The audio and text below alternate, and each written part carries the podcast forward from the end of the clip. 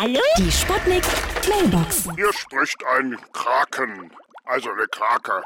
Ich konnte mich eigentlich nie entscheiden, ob ich Hand- oder Fußballspieler werden soll oder eher Wasserball.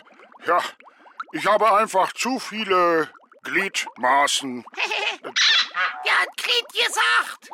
Na und? Hab's genau gehört. Also, ich glaube, mir platzt gleich mein Kraken.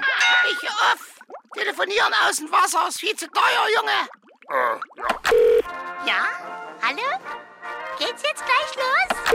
Hier ist der Yeti, direkt aus dem Sandsteingebirge. Es wäre schön, wenn jetzt mal eine Frau mir mal ihre Handbälle zur Verfügung stellt, ordentlich prellen und den Genuss bis mal richtig im Kasten klingelt.